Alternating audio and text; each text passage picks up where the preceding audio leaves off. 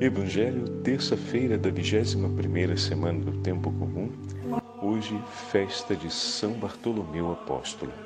O Senhor esteja convosco, Ele está no meio de nós. Proclamação do Evangelho de Jesus Cristo, segundo São João. Glória a vós, Senhor. Filipe encontrou-se com Natanael e lhe disse: Encontramos aquele de quem Moisés escreveu na lei e também os profetas Jesus de Nazaré, o filho de José. Natanael disse: De Nazaré pode sair coisa boa? Filipe respondeu: Vem ver. Jesus viu Natanael que vinha para ele e comentou: Aí vem um israelita de verdade, um homem sem falsidade. Natanael perguntou: De onde me conheces? Jesus respondeu: Antes que Filipe te chamasse enquanto estavas debaixo da figueira, eu te vi. Natanael respondeu: Rabi, tu és o filho de Deus, tu és o rei de Israel. Jesus disse: Tu crês porque te disse, eu te vi debaixo da figueira? Coisas maiores que esta verás. E Jesus continuou: Em verdade, em verdade, eu vos digo, vereis o céu aberto e os anjos de Deus subindo e descendo sobre o Filho do Homem. Palavra da salvação. Glória a vós, Senhor. Terça-feira da 21 semana do Tempo Comum, hoje festa de São Bartolomeu Apóstolo. Em nome do Pai, do Filho e do Espírito Santo. Amém. Queridos irmãos e irmãs, a Santa Liturgia nos leva para o primeiro capítulo do Evangelho de São João. Capítulo onde o evangelista João conta a história do seu chamado vocacional, a história do chamado vocacional de Pedro, de André e também a história do chamado vocacional de Bartolomeu, que no Evangelho vem atribuído o nome de Natanael, mas depois, no livro dos Atos dos Apóstolos, vamos ver que se fala da mesma pessoa. O chamado de Natanael, o chamado de Bartolomeu, acontece mediado pelas palavras do outro apóstolo que também foi ao encontro do Senhor, Filipe. Assim como André e João correram para casa para anunciar a Pedro e Tiago, seus irmãos, que haviam encontrado o Messias, anunciado por João Batista. Hoje nós vemos Filipe, que encontra Natanael e o leva até Jesus. Meu irmão, minha irmã, o evangelho de hoje é um evangelho de grande esperança para todos nós. Como assim, Padre? Por duas razões. Primeira, Deus nos chama para junto de seu Filho e quer nos levar até Jesus. E tantos são aqueles irmãos e irmãs que o Senhor abençoará e suas palavras e gestos nos encorajarão a irmos até Jesus. E a segunda coisa que nos traz grande esperança é a simplicidade com a qual o Senhor fala com Bartolomeu e São Bartolomeu responde ao chamado do Senhor. O Senhor não fez nenhuma grande pregação para que ele compreendesse que ele era o Messias, o Rei de Israel. O Senhor não fez um milagre para que ele pudesse ter a certeza que se tratava do Messias. O Senhor simplesmente lhe dirigiu a palavra e, antes de tudo, lhe fez saber que ele conhecia o seu coração. Como assim, padre? Mas ele fala que estava debaixo da figueira. Muito bem, é uma referência bíblica. A figueira vai aparecer outras vezes no Evangelho. Sobre ela cairá a maldição do Senhor. Também aparece no livro do profeta Jonas, como lugar da crise do, do profeta, onde ele se coloca ali e confronta Deus, e também sobre aquela figueira se manifesta o sinal do poder de Deus sobre todas as coisas inclusive o poder de Deus sobre a vida do apóstolo que se traduz em misericórdia e amor. Então, a imagem da figueira presente no Evangelho pode ter um grande significado, porém, uma coisa é indiscutível. O Senhor manifestava diante de Bartolomeu, de São Bartolomeu, que o conhecia. E o simples fato de demonstrar a ele o quanto o conhecia foi suficiente para que ele respondesse o seu sim. Ou seja, para que ele manifestasse a sua fé. Quantas vezes ao longo da nossa vida Deus já demonstrou com clareza que conhece o nosso coração e escuta a nossa voz, meus irmãos. Quantas vezes o Senhor já, através de mãos e corações hábeis na fé e no amor, nos conduziu para junto dele, nos entusiasmou a desejar a sua companhia e a desejar estar na sua presença para nos falar ao coração para assegurar-nos o quanto nos conhece e o quanto se importa conosco. Com tão pouco, Bartolomeu, São Bartolomeu fez a sua profissão de fé. E com tudo aquilo que o Senhor nos entregou até hoje, vamos renovar a nossa profissão de fé? Vamos renovar a nossa caminhada vocacional? Vamos dizer outra vez: Senhor, tudo está em tuas mãos e eu te amo e te quero seguir por onde o Senhor for. Conduza-me, Senhor, pelos caminhos, segundo a vontade do coração do Pai, os caminhos que forem agradáveis a Ti, pela minha salvação e pela salvação de tantos dos meus irmãos. E de fato, o Senhor fez uma profecia. Nós temos, depois da resposta de São Bartolomeu, um em verdade, em verdade vos digo, ou seja, uma declaração solene de Jesus ele pega o texto para nós ouvirmos mais uma vez juntos. Em verdade, em verdade vos digo, versículo 51. Vereis o céu aberto e os anjos de Deus subindo e descendo sobre o Filho do Homem. Onde essa imagem acontecerá? No dia da ascensão. E também, obviamente, na volta gloriosa do Senhor. Mas, sobretudo, o Senhor lhe profetiza que haverá a alegria de ver a ascensão de nosso Senhor, ou seja, que o acompanhará durante toda a sua missão messiânica junto aos apóstolos. Em outras palavras, o Senhor lhe diz que caminhará de maneira contínua, vivendo a totalidade daquela profissão de fé que agora ele fazia, muito limitada, porém verdadeira.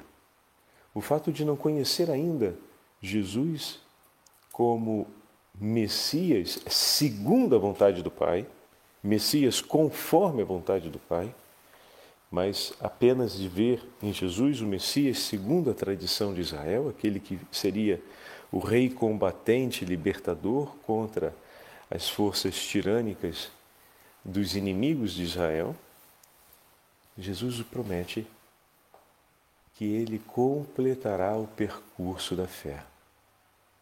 E por fim, podemos dizer que verá também a glória dos céus.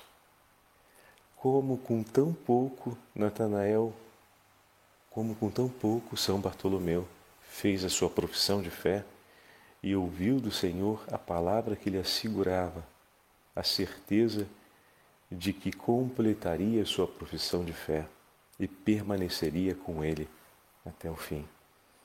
Assim também o Senhor hoje nos dá a chance de, olhando o testemunho de São Bartolomeu, renovarmos o nosso compromisso na caminhada vocacional, na estrada que o Senhor preparou para nós. Ontem celebramos Santa Rosa de Lima e Santa Rosa de Lima tinha uma devoção particular a São Bartolomeu. O dia de sua morte, na verdade, foi o dia 24 de agosto. Porém, a sua memória ficou deslocada para o dia 23, de modo que pudessem ser celebradas as duas festividades com grande amor e solenidade: a do apóstolo e a da grande amiga de, do Santo Apóstolo, Santa Rosa de Lima. Então, dessa forma, celebramos no dia 23 aquela que seguiu o testemunho do apóstolo e com simplicidade respondeu ao seu Senhor sem jamais abandoná-lo. Então, seguindo a memória de Santa Rosa de Lima, hoje nós somos convidados a também olharmos o testemunho de São Bartolomeu. E para aprofundarmos um pouco mais a delicadeza desse testemunho do chamado vocacional de São Bartolomeu, eu queria partilhar com vocês um trechinho de São Filoxeno de Mabug, bispo da Síria, que escreve a respeito desse texto que acabamos de ouvir e nos traz um pouco mais, melhor, a respeito do Evangelho de São João e nos traz um pouco mais uma compreensão sobre o texto que acabamos de ouvir. Escreve assim, São Filoxeno de Mabu. Jesus renovou os santos apóstolos, aos santos apóstolos, o chamamento que tinha feito a Abraão e os patriarcas. E a fé deles assemelhava-se a de Abraão, porque, tal como Abraão obedeceu logo que foi chamado, também os apóstolos seguiram Jesus logo que ele os chamou e eles ouviram. Voltamos o tema da prontidão, você se recorda? Como é central para a nossa experiência da fé cristã a prontidão na resposta ao falar de Deus, na resposta à palavra de Deus. A marca lá do livro da Gênesis é que quando Deus chamou Adão, Adão não respondeu prontamente. Adão se escondeu, pois havia pecado. Então, o retardo na resposta, a resistência à palavra de Deus, a ausência de prontidão, ela está sempre ligada ao coração do homem que se desorientou da escuta e da aliança com o Senhor. Por isso, especialmente para os padres do deserto, era de extrema importância a pronta obediência. E cada vez mais no nosso tempo, seja a obediência formal, seja a pronta obediência, ou seja, no valor mais alto do exercício dessa virtude, cai muito em desuso. É sempre, por exemplo, às vezes o pai chama o filho, a mãe chama o filho e escuta aquele: peraí, já vou, daqui a pouco. E a gente tem ali a oportunidade de exercitar essa sensibilidade da pronta resposta. O outro chama, imediatamente para o que estou fazendo e vou lá perceber eu entender o que o outro está querendo, está me propondo. Esse é um exercício que nos ajuda a preparar também a prontidão do nosso coração. Quando vemos os escritos dos padres da igreja, nós vamos encontrar várias narrativas assim. Por exemplo, tem uma narrativa sobre a obediência que é muito muito significativa onde o monge estava a fazer a composição do, do texto. Ele estava preparando a transcrição em um pergaminho de um texto bíblico. Quando o seu superior então o chama, de maneira que ele precisa naquele momento ir ao encontro do seu superior, né? Superior fala o nome dele, quem escreve esse, esse texto para nós é João Cassiano, São João Cassiano. Ele então um dia estava visitando um dos mosteiros no Egito, quando o abade, falando sobre obediência, ele disse: Bem que lhe mostro um testemunho de uma obediência que é tão agradável a Deus. E nisso chama pelo nome de um monge. E esse prontamente aparece em resposta dizendo: o Senhor me chamou, Abá, que nesse caso é o abade, e ele falou: Sim, meu filho, eu te peço que vá ao campo e recolha um pouco d'água e deixe na cozinha para os nossos irmãos. E aquele dali então segue para lá. e vai recolher um pouco de água no poço que está no campo.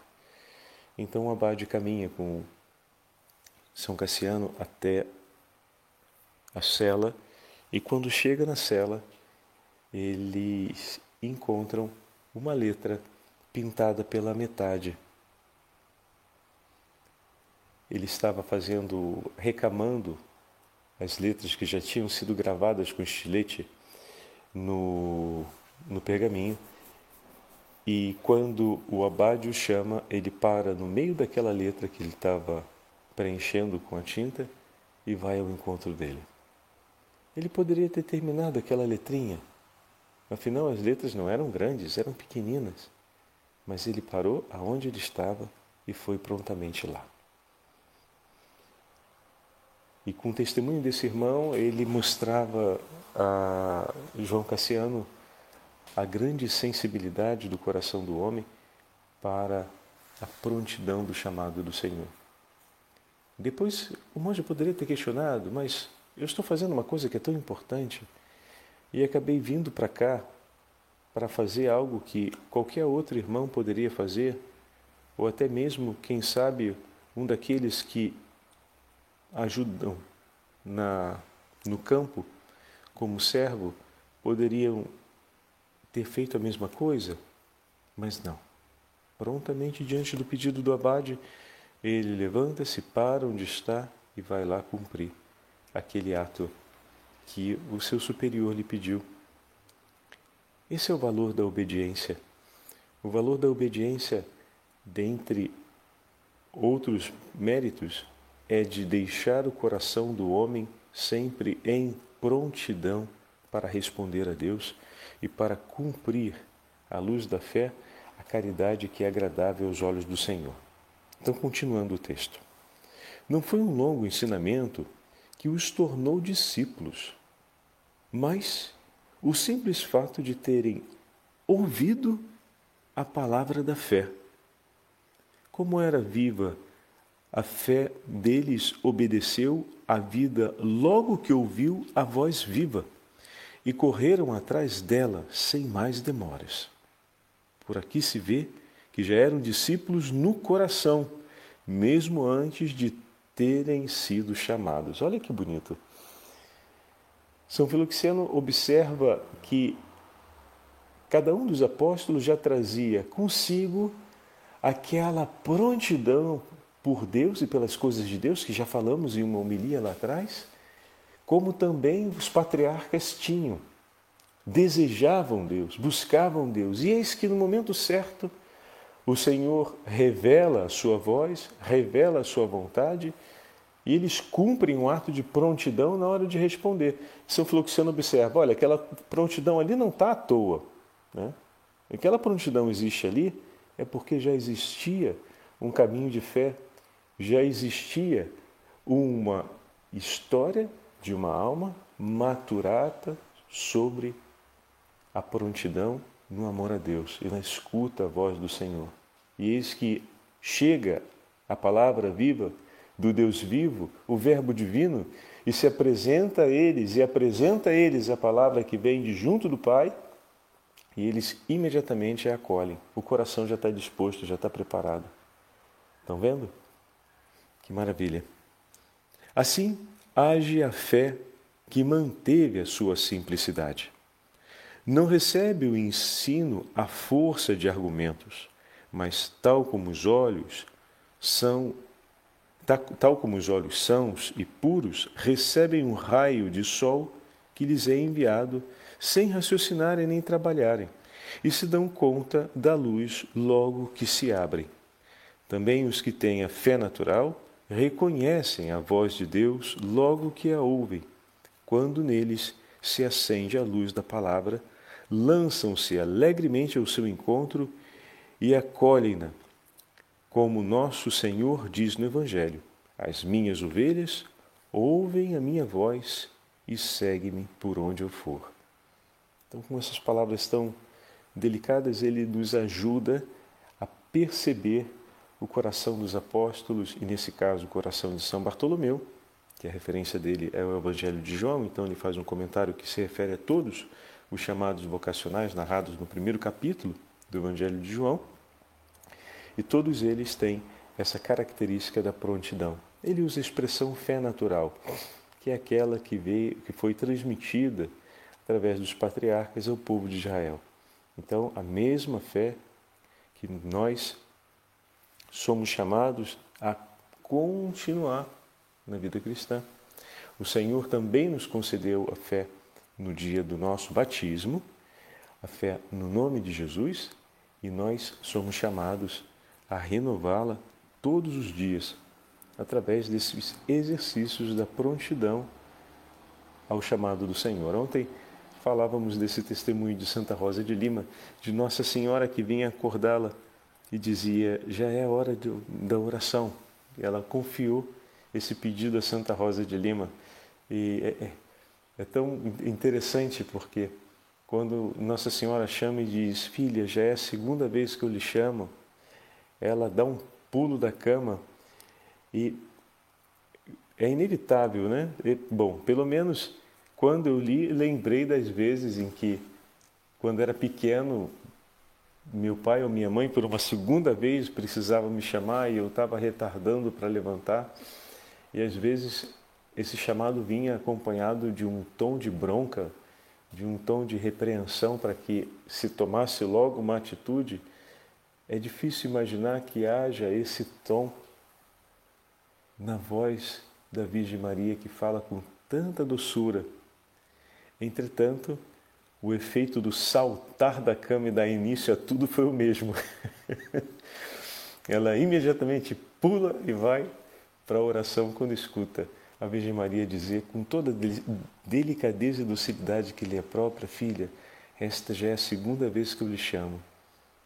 E ela pula da cama porque não quer retardar a sua resposta ao Senhor, porque não quer perder a prontidão do seu coração.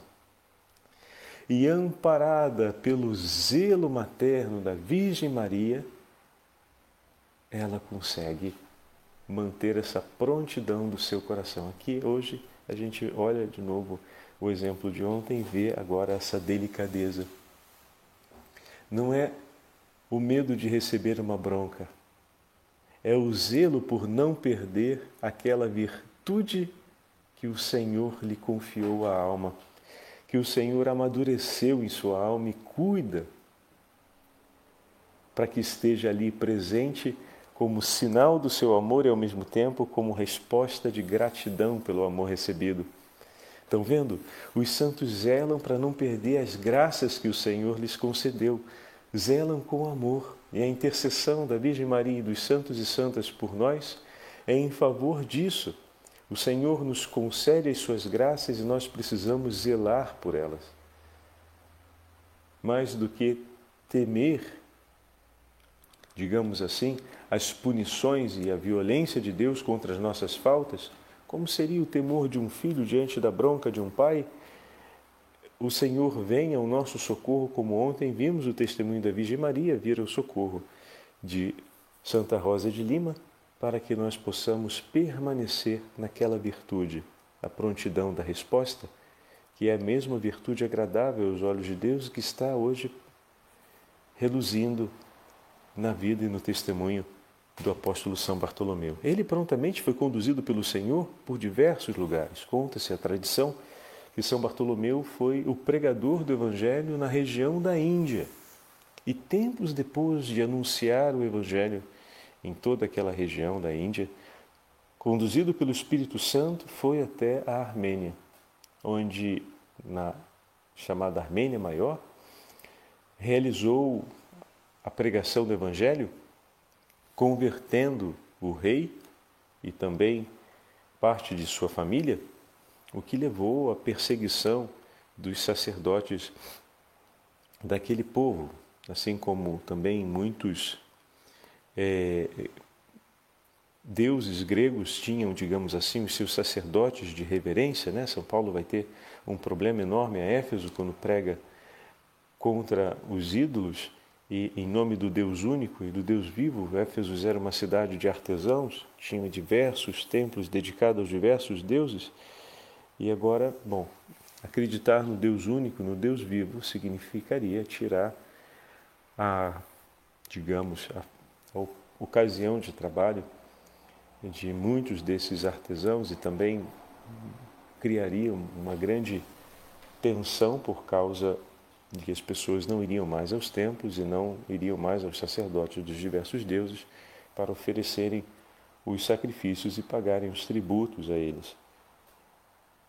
E por uma, digamos assim, resistência ao anúncio da fé e uma inveja pelo que estava acontecendo, então tramaram a morte do apóstolo.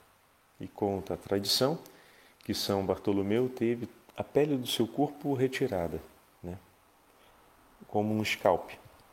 E toda ela retirada, a imagem, inclusive na Catedral de Milão, é muito forte, uma imagem barroca, então tem toda aquela exuberância, é, é, exuberância do corpo e da forma, parece um grande atlas de anatomia, São Bartolomeu, com a sua pele no braço, como se fosse um casaco, e na outra mão cruz do Senhor. Então, conta-se que esse foi o martírio de São Bartolomeu e que ele o viveu sempre bendizendo o nome do Senhor, sem em nenhum momento lamentar-se da dor que sentia, mas se entregando a sua vida nas mãos do Senhor. Poderíamos dizer que São Bartolomeu não teve medo de colocar a sua pele em jogo pela verdade e não defendeu mais a sua própria pele do que a verdade e o nome de Jesus. Que essa inspiração acompanha todos aqueles que devem proclamar a fé no Senhor e devem exercer seus cargos de governo e de cuidado, seja pelo bem comum dos homens, seja pelos bens espirituais da Igreja, no governo da Santa Igreja e do povo cristão, que sejam homens que não tenham medo de colocar a pele em jogo para defender a verdade e o anúncio do Evangelho. Então, rezemos de maneira particular hoje pelos nossos bispos e sacerdotes, pois é a festa do apóstolo de São Bartolomeu. E sempre quando tem a festa de um apóstolo, nós somos chamados a rezar de modo particular pelo Santo Padre e pelos nossos bispos.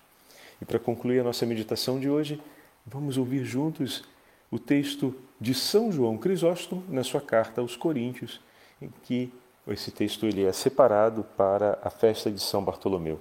E é um texto muito bonito, sempre com o estilo de São João Crisóstomo, que escrevendo no quarto século parece que está falando conosco sobre tudo aquilo que a gente está vivendo hoje. Então vamos ouvir com tanto carinho esse nosso grande amigo e santo bispo da Igreja do Senhor. Por meio de homens ignorantes, a cruz persuadiu e mais persuadiu não só uma parte, mas a terra inteira. Não falava de coisas sem importância, mas de Deus, da verdadeira religião, do modo de viver o Evangelho e do futuro juízo. De incultos e ignorantes, fez esses simples homens amigos da sabedoria e da verdade. Vê como a loucura de Deus é mais sábia que os homens e a fraqueza mais forte? De que modo mais forte? Cobriu toda a terra, cativou a todos por seu poder. Sucedeu, sucedeu, exatamente o contrário do que pretendiam aqueles que tentaram apagar o nome do crucificado. Este nome floresceu, cresceu enormemente e permanece crescendo. Mas seus inimigos pereceram em ruína total. Sendo vivos, lutando contra o morto, não conseguiram vencê-lo. Entenderam a imagem? Lutando contra o morto porque não acreditam que Cristo ressuscitou. Então, sendo vivos eles e lutando contra o morto, pois não acreditam na ressurreição do Senhor, nada conseguiram. Por isso, quando o grego me chama de morto, mostra-se totalmente insensato, pois eu, que a seus olhos passo por ignorante, me revelo mais sábio que os sábios. Ele, tratando-me de fraco, dá provas de ser o mais fraco. Tudo o que, pela graça de Deus, souberam realizar aqueles publicanos e pescadores, os filósofos, os reis, numa palavra, todo o mundo perscrutando inúmeras coisas, nem mesmo puderam imaginar. Mas aqueles publicanos e pescadores não apenas imaginaram, viveram e anunciaram o que viveram. Pensando nisso, Paulo dizia: O que é a fraqueza de Deus é mais forte que todos os homens. 1 Coríntios 1. Com isso se prova a pregação divina. Quando é que se pensou doze homens, sem instrução, morando em lagos, rios e desertos, que se lançam a tão grande empresa sobre a face da terra e logram um êxodo incomparável. Quando se pensou que pessoas que talvez nunca houvessem pisado em uma cidade, em sua praça pública, atacassem o mundo inteiro e anunciassem a ele uma boa nova. Quem sobre eles escreveu mostrou claramente que eles eram medrosos, eram pusilânimes, tinham suas inconstâncias, sem querer negar ou esconder os defeitos deles. Poderiam ter narrados como super-homens, acima da força dos homens comuns, mas não. Os narraram sem negar e esconder nenhuma de suas imperfeições. Ora, este é o maior argumento em favor da sua veracidade. Que diz então a respeito deles? Que preso, o Cristo, depois de tantos milagres feitos, uns fugiram, o principal deles o negou e ele permaneceu sozinho. De onde lhes veio que durante a vida de Cristo não resistiram à fúria dos judeus, mas uma vez que ele foi morto e sepultado, visto que, como dizeis, Cristo não ressuscitou, nem lhes falou, nem os encorajou, isso tudo é um engano, entraram em uma luta contra o mundo inteiro. Como assim? Não lutaram quando estavam na companhia de Cristo, quando estava vivo, e agora, como dizei vós, quando está morto, se lança a uma empresa desse porte? Não teriam dito ao contrário? Que é isso? Não pode salvar-se vai proteger agora a nós? Ainda vivo, não socorreu a si próprio e morto, nos estenderá a sua mão? Como? Vivo não sujeitou povo algum e nós iremos convencer o mundo inteiro só com dizer o seu nome? Como não seria insensato não só fazer, mas até pensar uma tal coisa? Por esse motivo, é evidente que se não o tivessem visto ressuscitado, meus queridos irmãos, e recebido assim a grande prova de seu poder, jamais se teriam lançado em tamanha aventura e anunciado o seu nome aos quatro cantos da terra. Belíssimo, não é verdade? Belíssimo a narrativa de São João Crisóstomo que nos ajuda a compreender a força do ressuscitado, o testemunho da ressurreição na vida dos apóstolos e o vigor dos apóstolos em anunciar o Evangelho. Renovemos a nossa fé, pois o Senhor já nos deu a graça de vermos coisas maravilhosas e compreendermos o seu amor por nós e conhecermos a nossa vocação. Renovemos a nossa fé para caminharmos segundo o coração do Senhor por onde Ele nos conduzir, e assim glorificarmos o Seu nome e vivermos em santidade e alegria na comunhão com os nossos irmãos aqui na terra e também os nossos irmãos no céu. O Senhor esteja convosco, Ele está no meio de nós. Pela intercessão da Rainha dos Apóstolos, abençoe-vos o Deus Todo-Poderoso, Pai, Filho e Espírito Santo.